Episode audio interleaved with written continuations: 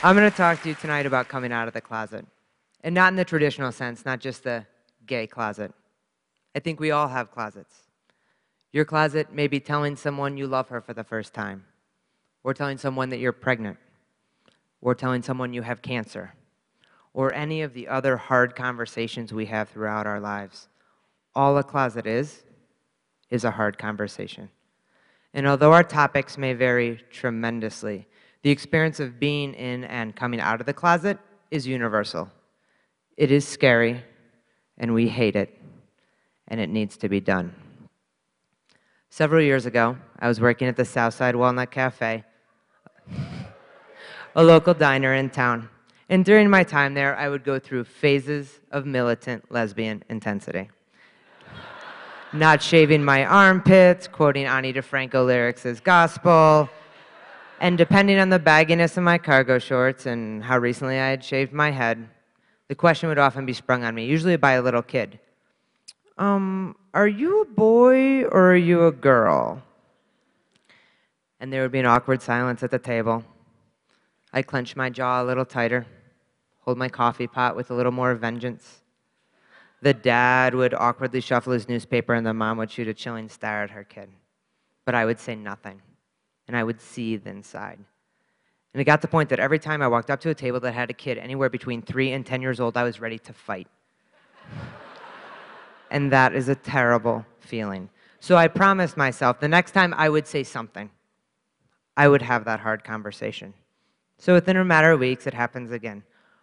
Are you a boy or are you a girl? Familiar silence, but this time I'm ready.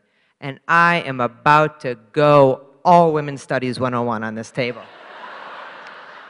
I've got my Betty Friedan quotes. I've got my Gloria Steinem quotes. I even got this little bit from Vagina Monologues I'm going to do. So I take a deep breath and I look down, and staring back at me is a four year old girl in a pink dress.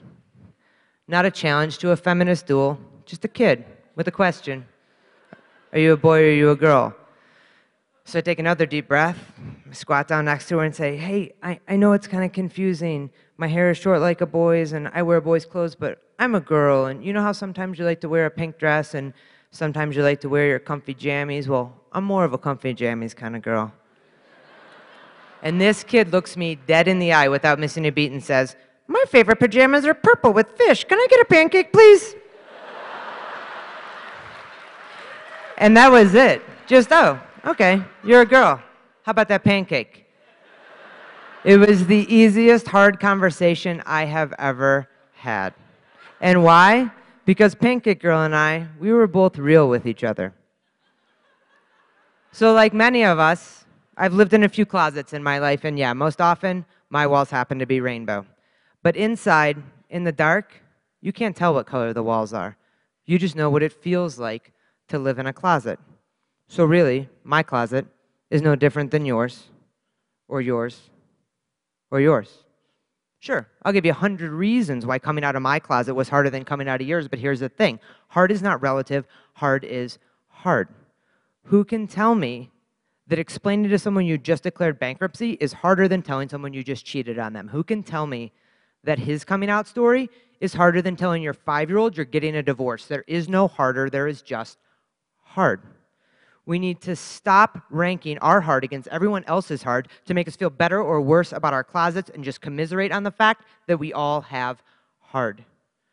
At some point in our lives, we all live in closets, and they may feel safe, or at least safer than what lies on the other side of that door.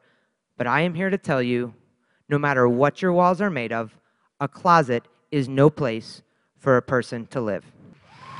Thanks. So, Imagine yourself 20 years ago. Me, I had a ponytail, a strapless dress, and high heeled shoes. I was not the militant lesbian ready to fight any four year old that walked into the cafe. I was frozen by fear, curled up in the corner of my pitch black closet, clutching my gay grenade. And moving one muscle is the scariest thing I have ever done my family, my friends, complete strangers. I had spent my entire life trying to not disappoint these people. And now I was turning the world upside down on purpose. I was burning the pages of the script we had all followed for so long. But if you do not throw that grenade, it will kill you. One of my most memorable grenade tosses was at my sister's wedding. it was the first time that many in attendance knew I was gay. So, in doing my maid of honor duties in my black dress and heels, I walked around to tables and finally landed on a table of my parents' friends, folks that had known me for years. And after a little small talk, one of the women shouted out, I love Nathan Lane. And the battle of gay relatability had begun. Ash, have you ever been to the Castro? Well, yeah, actually, we, we have friends in San Francisco. Well, we've never been there, but we heard it's fabulous. Do you know my hairdresser, Antonio? He's really good and he has never talked about a girlfriend. Ash, what's your favorite TV show? Our favorite TV show? Favorite, Will and Grace. And you know who we love? Jack. Jack is our favorite. And then one woman, stumped, but wanting so desperately to show her support, to let me know she was on my side, she finally blurted out, Well, sometimes my husband wears pink shirts. and I had a choice in that moment as all grenade throwers do. I could go back to my girlfriend at my gay loving table and mock their responses, chastise their unworldliness and their inability to jump through the politically correct gay hoops I had brought with me, or I could empathize with them and realize that that was maybe one of the hardest things that they had ever done. That starting and having that conversation was them coming out of their closets. Sure, it would have been easy to point out where they fell short. It's a lot harder to meet them where they are and acknowledge the fact that they were trying. And what else can you ask someone to do but try? If you're going to be real with someone, you got to be ready for real in return. So, hard conversations are still not my strong suit. Ask anybody I have ever dated. But I'm getting better, and I follow what I like to call the three pancake girl principles. Now, please, view this through gay colored lenses, but no, what it takes to come out of any closet is essentially the same. Number one, be authentic. Take the armor off. Be yourself. That kid in the cafe had no armor, but I was ready for battle. If you want someone to be real with you, they need to know that you bleed too. Number two, be direct. Just say it, rip the band aid off. If you know you are gay, just say it. If you tell your parents you might be gay, they will hold out hope that this will change. Do not give them that sense of false hope. And number three, and most important, be unapologetic. You are speaking your truth. Never apologize for that. And some folks may have gotten hurt along the way, so sure, apologize for what you've done, but never apologize for who you are. And yeah, some folks may be disappointed, but that is on them, not on you. Those are their expectations of who you are, not yours. That is their story, not yours. The only story that matters is the one that you want to write. So the next time you find yourself in a pitch black closet clutching your grenade, know we have all been there before. And you may feel so very alone, but you are not. And we know it's hard, but we need you out here, no matter what your walls are made of.